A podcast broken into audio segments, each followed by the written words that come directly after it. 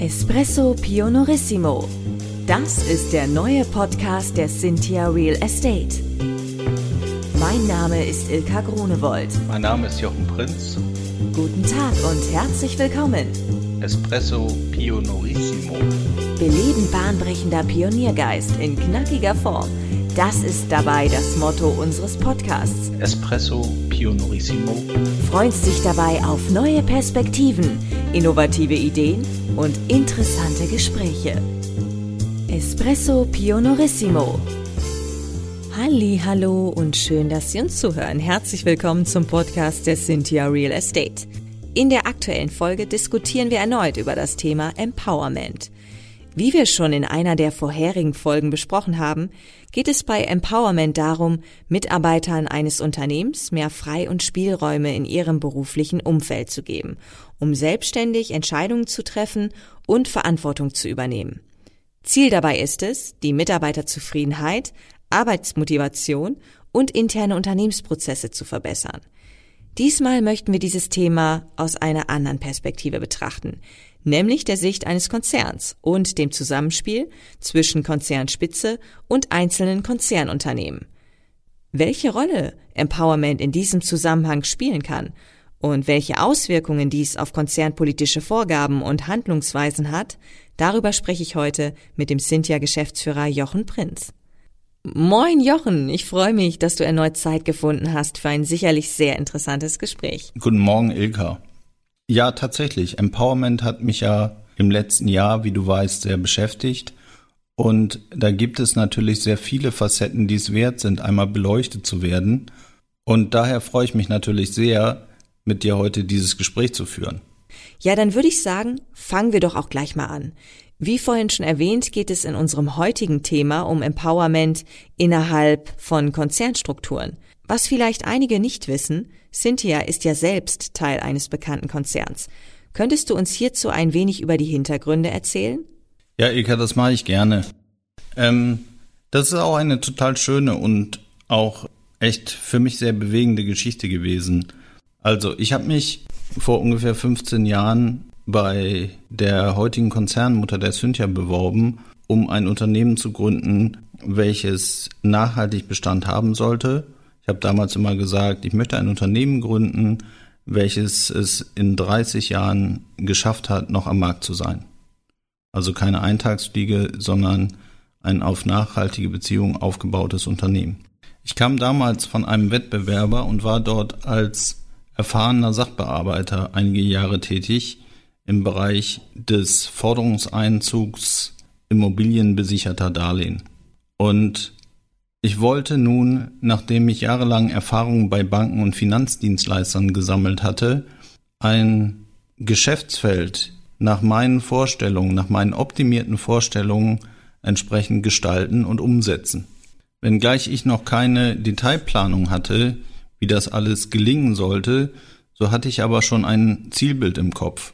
Es sollte eben ein Unternehmen entstehen, in dem Menschen arbeiten, die partnerschaftlich Seite an Seite arbeiten, sich auf Augenhöhe begegnen und die bei dem und bei allem, was sie tun, Glück empfinden. Und die intrinsisch motiviert sind, um ein Unternehmen zu gestalten, welches eben in 30 Jahren noch Bestand hat. Und so erinnere ich mich, dass in meinem Vorstellungsgespräch irgendwie alles passte. Der damalige Geschäftsführer, der für diesen Geschäftsbereich zuständig war, sagte, Herr Prinz, das haben wir noch nicht, das probieren wir aus, aber wenn Sie innerhalb der nächsten drei Jahre keine schwarzen Zahlen schreiben, dann machen wir die Bude wieder zu. Und das allein war der Antrieb, es anzupacken, die Chance zu ergreifen und ein Unternehmen zu gründen, welches in einem etablierten deutschen Familienunternehmen, einem Großkonzern, entsprechend Platz findet. Und dann ging es auch schon los. Ich fand schnell ein paar Leute aus meinem Netzwerk, die Lust hatten, mich bei diesem Projekt entsprechend zu unterstützen. Wir starteten zu zweit, kurze Zeit später waren wir zu viert und bereits nach einem halben Jahr hatten wir unser erstes Portfolio erworben und konnten in die aktive operative Sachbearbeitung einsteigen und am Ende des ersten Geschäftsjahres hatten wir sogar ein kleines Ergebnis von 100.000 Euro und waren alle mächtig stolz darauf. Dann kauften wir in den Folgejahren erstmal munter weiter, zunächst wohnwirtschaftliche Immobilienkredite, danach gewerbliche Immobilienkredite, die alle notleidend waren. Und im Jahr 2014 kam ein großer Investor auf uns zu und bot uns auf einmal ein Portfolio äh, an, welches aus äh, drei ja, aus drei Kategorien sozusagen bestand, nämlich zum einen aus unserem bis dahin bestehenden Kerngeschäftsfeld, dem Einzug der Bewertung von immobiliengesicherten gekündigten Immobiliendarlehen. Der zweite Bestandteil waren laufende Darlehen, die zum Einzug stand und da ging es eben um die Bewertung dieser laufenden Forderungen, die dann entsprechend regelmäßig bedient werden und äh, von uns auch gekauft werden sollten. Und der dritte Teil waren dann ein Bestand von wohnwirtschaftlichen Immobilien, also ohne Forderungen, die da entsprechend gekauft werden sollten. Und das waren so kleinere Eigentumswohnungen, Einfamilienhäuser, Mehrfamilienhäuser.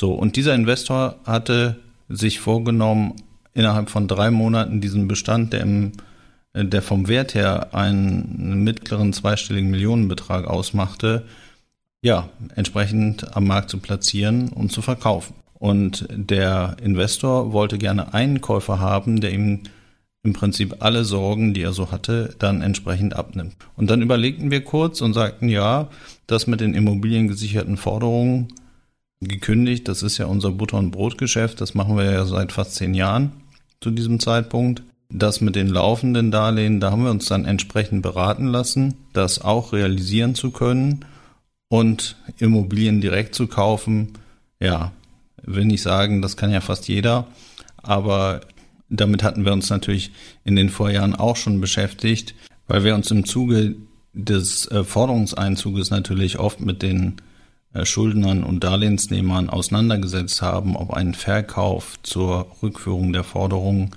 nicht der sinnvollste Weg sein könnte. Und äh, da natürlich den einen oder anderen Verkauf entsprechend auch begleitet haben und uns natürlich der Immobilienan- und Verkauf kein, äh, für uns keine, keine fremde Begrifflichkeit ist.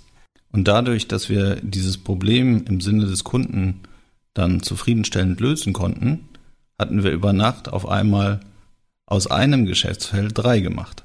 Das, was mich dabei bei der ganzen Geschichte besonders begeistert, ist der tolle Einsatz aller, die an diesen Projekten entsprechend beteiligt waren und auch an der Lebensgeschichte der Cynthia Real Estate. Ich habe das ganz große Glück, mit Leuten zusammen arbeiten und gestalten zu dürfen, denen es Spaß macht, für Kunden Lösungen zu finden oder denen es allgemein Spaß macht, Lösungen zu finden, ganz gleich, um welches Projekt und welches Produkt es sich handelt. Und wir haben und verfügen dabei auch auf ein großes Netzwerk der richtigen Leute. Und so weiß ich heute, dass wir jedes Problem lösen können. Dabei war nicht nur entscheidend der tolle Einsatz unserer Leute oder unserer Netzwerkpartner, sondern natürlich auch der Gesellschafter, der positiv auf viele neue Ideen reagiert hat und so unserem Start-up-Unternehmen entsprechend zu jeder Zeit Auftrieb verliehen hat. In einer früheren Folge haben wir ja bereits über Empowerment gesprochen und damit über das Schaffen von Freiräumen, Selbstbestimmung und Eigenverantwortlichkeit in der Beziehung zwischen Management und Mitarbeitern. Übertragen auf Konzernstrukturen, wie ordnest du da die Cynthia ein und welche Unterschiede siehst du da zum Konzern selber?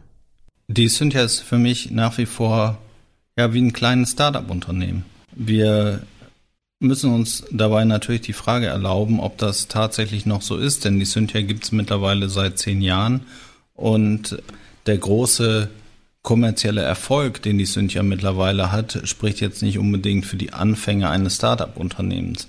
Aber wir haben uns einfach zu jeder Zeit bewahrt, darüber nachzudenken, was wollen denn eigentlich unsere Kunden und wie können wir uns denn möglicherweise vom Wettbewerb so abgrenzen. Wenn wir zum Beispiel Marketingaktivitäten entfalten, dann versuchen wir alles, was wir tun, sehr zu durchdenken mit der Liebe zum Detail, weil wir unseren Kunden auch damit sagen wollen, dass wir schon vorgedacht haben, dass die Lösungen, die wir anbieten, nicht Zufallsprodukte sind, sondern tatsächlich durchdacht sind und dass wir wollen, dass unsere Mieter und Mieterinnen, unsere Käufer und Käuferinnen tatsächlich den größten Nutzen erkennen und wissen, dass wenn eine Immobilie bei uns im Bestand war, an alles gedacht wurde und sie am Ende ein gutes Produkt in den Händen halten können.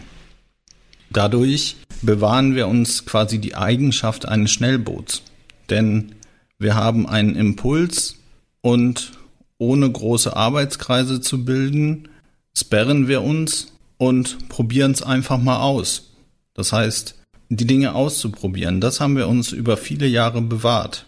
Dabei sind unsere Kunden und Kundinnen natürlich Könige und Königinnen und wir versuchen, sie jeden Tag zu begeistern und lassen uns dann eben auch Extrameilen einfallen. Wir haben zum Beispiel für unsere Mieter und Mieterinnen, die ähm, neue Mietverträge abschließen oder Bestandsmietverträge verlängern, denen schicken wir eine Dose Kekse und auf dieser Umverpackung dieser aus meiner Sicht sehr schicken Dose haben wir zu Hause genießen entsprechend gebrandet. Und ähm, ja, ich glaube, dass das einfach zeigt, wir haben das Herz am rechten Fleck, um unsere Kundinnen und Kunden zu begeistern. Unsere Konzernmutter dabei strahlt auf uns Sicherheit und Stabilität aus. Da geht die Schnelligkeit bei Entscheidungen oder dabei Dinge einfach mal auszuprobieren manchmal etwas verloren. Aber wir finden dort eben auch viele erfahrene alte Hasen, die uns einen guten Background geben oder ein gutes Gefühl oder eben auch die richtigen Leute, die wir brauchen, um gute und sinnvolle Verträge zu schließen, die sich genauso engagieren und trotzdem eben vielleicht nicht mit der Geschwindigkeit, die wir in einer operativen Gesellschaft auf einem Schnellboot manchmal gewohnt sind. Okay, das heißt, du siehst die Cynthia auf der einen Seite schon als eigenständiges Unternehmen. Auf der anderen Seite ist man aber trotzdem Teil eines Konzerns mit gemeinsamen Vorgaben und Zielen. Wie funktioniert hier das Zusammenspiel zwischen Cynthia und Konzern? Und was bedeutet das konkret in Hinblick auf Empowerment für die Praxis? Kannst du uns hier ein Beispiel nennen? Ein passendes konkretes Beispiel wäre unser Umgang mit der Corona-Pandemie. Ich bin dabei Teil des Konzernkrisenstabes und ich bin der Meinung, unser Konzernkrisenstab hat bislang gute und sehr ausgewogene Entscheidungen getroffen. Wir haben wenig Infizierte und Ansteckungen, die bisher bekannt wurden, lagen eher im privaten Bereich. Bei der Cynthia haben wir seit Mitte März 2020 alle unsere Mitarbeiter mobil arbeitsfähig gemacht und haben nur noch die systemrelevanten Personen im Büro. Damit arbeiten rund 80 Prozent derzeit von zu Hause. Unsere Konzern-IT hat in zwei Wochen eine sensationelle Arbeit geleistet und es kam dadurch auch zu kaum Leerlaufzeiten. Der Konzernkrisenstab hat dann ein Reboot-Team empowert, um sich mit der Fragestellung zu beschäftigen, wann ist denn eigentlich eine Rückkehr ins Büro möglich und welche Fragestellungen haben unsere Mitarbeiter im Umgang mit der Corona-Krise. Dieses Reboot-Team gibt es heute immer noch und beschäftigt sich regelmäßig mit allen Fragestellungen, die von den Mitarbeiterinnen und Mitarbeitern konzernweit kommen und gilt als wichtiges Beratungsgremium des Konzernkrisenstabs. In diesem Reboot-Team sind Leute crossfunktional zusammengestellt worden. Zum einen sind Leute aus der IT, aus der Personalabteilung, der Betriebsrat, der Betriebsarzt, Betriebssicherheit, Gesundheit, aber auch Mitarbeiterinnen und Mitarbeiter der Konzernzentrale sowie den Standorten entsprechend vertreten. Im Reboot-Team ist somit ein konzernweiter Austausch auch über die regionalen Besonderheiten möglich. Das Reboot-Team hat sodann ein Vier-Phasen-Modell aufgestellt, in welchem hier einmal nur die Bürobelegungszahlen dargestellt werden sollen. Erste Phase, nur die systemrelevanten Personen kommen ins Büro. Zweite Phase, 20 Prozent der Leute im Büro Natürlich sind dabei die systemrelevanten, das Delta füllen die Teams in Eigenverantwortung auf. Dritte Phase, 50 Prozent der Leute im Büro. Vierte Phase, Krise vorbei, Corona Gott sei Dank überstanden, Rückkehr zur Normalität. Wobei ich persönlich glaube, dass wir mit Corona so viel Flexibilität gelernt haben, dass ich das nicht so einschätze, dass wir eins zu eins die Zeit wieder erleben werden, die wir noch vor Corona hatten. Das könnte aber natürlich ein Thema einer anderen Podcast-Folge sein, wo wir über hybride Arbeitsmodelle sprechen. Weitere Parameter hat das Reboot-Team natürlich auch entwickelt. Auf die soll an dieser Stelle allerdings nicht eingegangen werden. Wir sind dann lange in der ersten Phase geblieben, bei unserem Standort war das allerdings schon problematisch, da wir dadurch eine Überlastung der systemrelevanten Personen feststellen mussten. Wir sind dann erst im Herbst konzernweit in die zweite Phase gewechselt und haben für die Cynthia ein rotierendes System erstellt.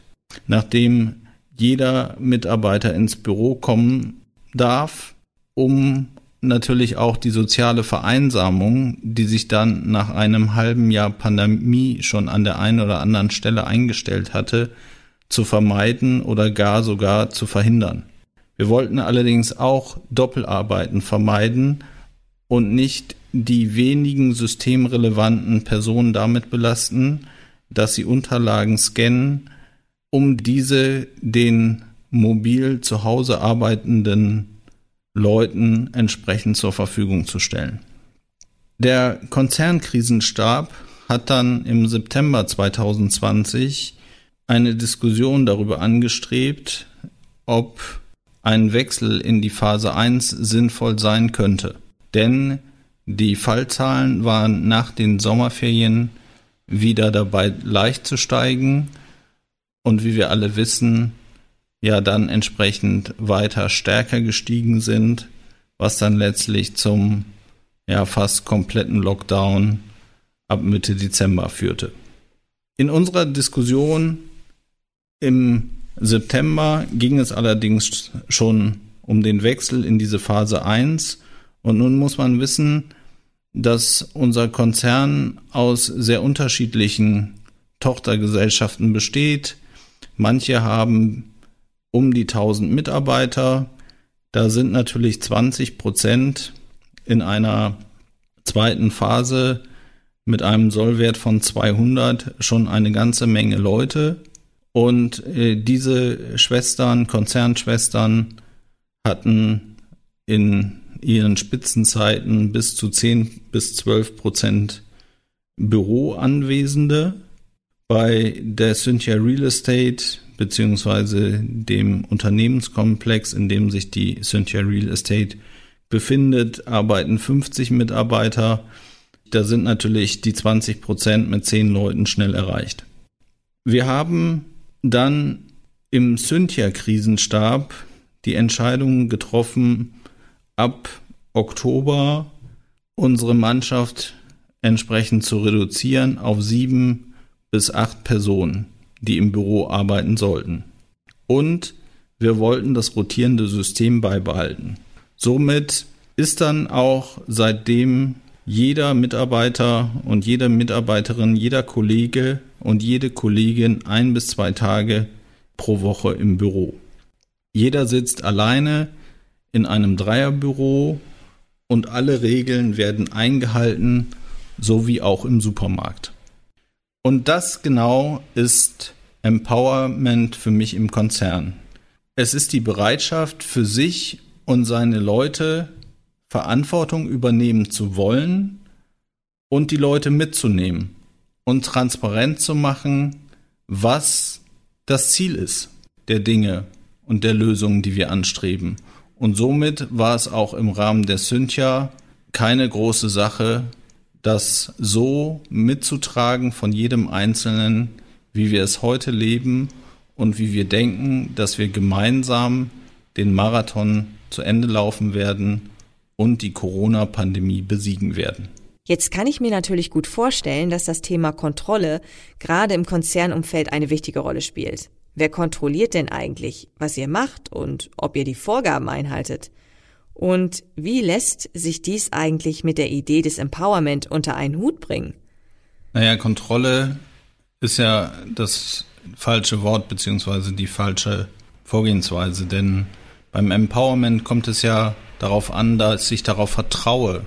Und es geht ja eher um eine Haltung oder eine Philosophie. Ich stehe meinen Leuten als Berater zur Verfügung und versuche mit meinem Handeln entsprechend Nutzen zu schaffen und erwarte natürlich auch von den empowerten Mitarbeitern, dass sie die Verantwortung und natürlich auch selbst den höchstmöglichen Nutzen schaffen wollen.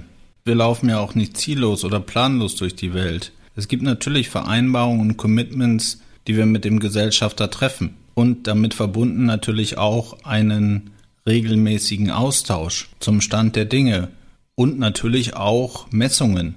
Ich persönlich handle so, dass ich die von mir abgegebenen Versprechen auch gerne halten möchte und im besten Fall übererfüllen kann und trotzdem mir ambitionierte Ziele setze. Und dafür muss ich einfach Dinge mal ausprobieren oder einfach mal machen. Wenn ich daran glaube, dass das auf das unternehmerische Ziel oder andere unternehmerische Ziele, die ich mir selbst gesetzt habe oder auch andere gesetzt haben, entsprechend einzahlen kann. Da ist es aus meiner Sicht nicht nötig, jeden Feldversuch mit dem Gesellschafter abzustimmen. Das heißt, es findet hauptsächlich eine Kontrolle der Zahlen, also klassisches Controlling statt. Wie sieht dies konkret aus? Für die Kontrolle unserer Zahlen haben wir Konzernvorgaben und ein internes Kontrollsystem. Und da begegnen uns die Kollegen so, wie wir auch ihnen gerne begegnen, nämlich auf Augenhöhe. Und das funktioniert auch ganz wunderbar. Es ist partnerschaftlich und auf Augenhöhe. Zahlenmäßig gibt es normale Soll-Ist-Vergleiche. Es werden Analysen gefahren über die Abweichungen. Da sind wir immer in enger Abstimmung mit unserem Konzerncontrolling. Darüber hinaus gibt es ein regelmäßiges Berichtswesen und regelmäßige Jofixe mit unserem Gesellschafter. Des Weiteren haben wir natürlich auch das Vergnügen, mit unseren externen Abschlussprüfern jährlich zusammenarbeiten zu dürfen. Jetzt mal ganz unabhängig von den Zahlen. Welche Vorteile hat diese Art von Empowerment denn für den Konzern? Naja, der Konzern erhält dadurch Geschäftsfelder, in denen Mitarbeiter arbeiten, die intrinsisch motiviert sind, weil sie selbst die Entscheidungen in ihrem Geschäftsmodell treffen und auch verantworten. Die Konzernmutter wird so eher zur Plattform vieler erfolgreicher Einzelunternehmen und hat zudem eine diversifizierte Struktur geschaffen. Ich sage an dieser Stelle meistens, alleine schaffst du maximal 100 Prozent und zu zweit schaffst du in jedem Fall mehr. Selbst wenn es keine 200 Prozent sind, wirst du zu zweit jedoch auf jeden Fall mehr als 100 Prozent erreichen. Und ich finde, dass das eine gute Motivation ist, empowertes Denken und Handeln zu fördern. Jochen, was würdest du denn sagen? Welche positiven Effekte hat Empowerment für Cynthia? Das ergibt sich ja fast wie von selbst. Menschen, die bei Cynthia arbeiten, schaffen mit ihrem Freiraum Lösungen, also echten Mehrwert oder auch Nutzen. Sie tauschen sich firmenintern mit wissenden Sparringpartnern aus und kommen im Team so zu besseren und schnelleren Ergebnissen, was sich dann auf das kommerzielle Ergebnis der Cynthia auch direkt und schnell auswirkt. Ich habe das ja schon in der zweiten Podcast-Folge gesagt. Da, wo mein Zutun keinen Nutzen entfaltet, ist meine Entscheidung auch entbehrlich. Das ist natürlich nachvollziehbar. Empowerment ist und bleibt ein faszinierendes Thema und wir könnten sicherlich noch ganz, ganz lange darüber sprechen. Leider sind wir schon am Ende unseres aktuellen Podcasts angekommen. Ich bedanke mich ganz, ganz herzlich bei dir, Jochen, für das überaus spannende Gespräch und ich freue mich schon darauf, wenn wir uns bald hier wiederhören. Danke, Ilka. Empowerment ist für mich fast, naja, eigentlich nicht fast. Äh, Empowerment ist für mich zu einem Lieblingsthema geworden. Ich praktiziere das jetzt schon eine ganze Weile und wenn man wirklich konsequent danach handelt, dann schafft es auch einen großen Nutzen und jede Menge Freiräume. Ich kann das nur empfehlen, sich damit einmal zu beschäftigen. Ich freue mich aber auch schon auf unsere kommenden spannenden Themen und ja, bis ganz bald. Bis dann. Wie hat es Ihnen gefallen?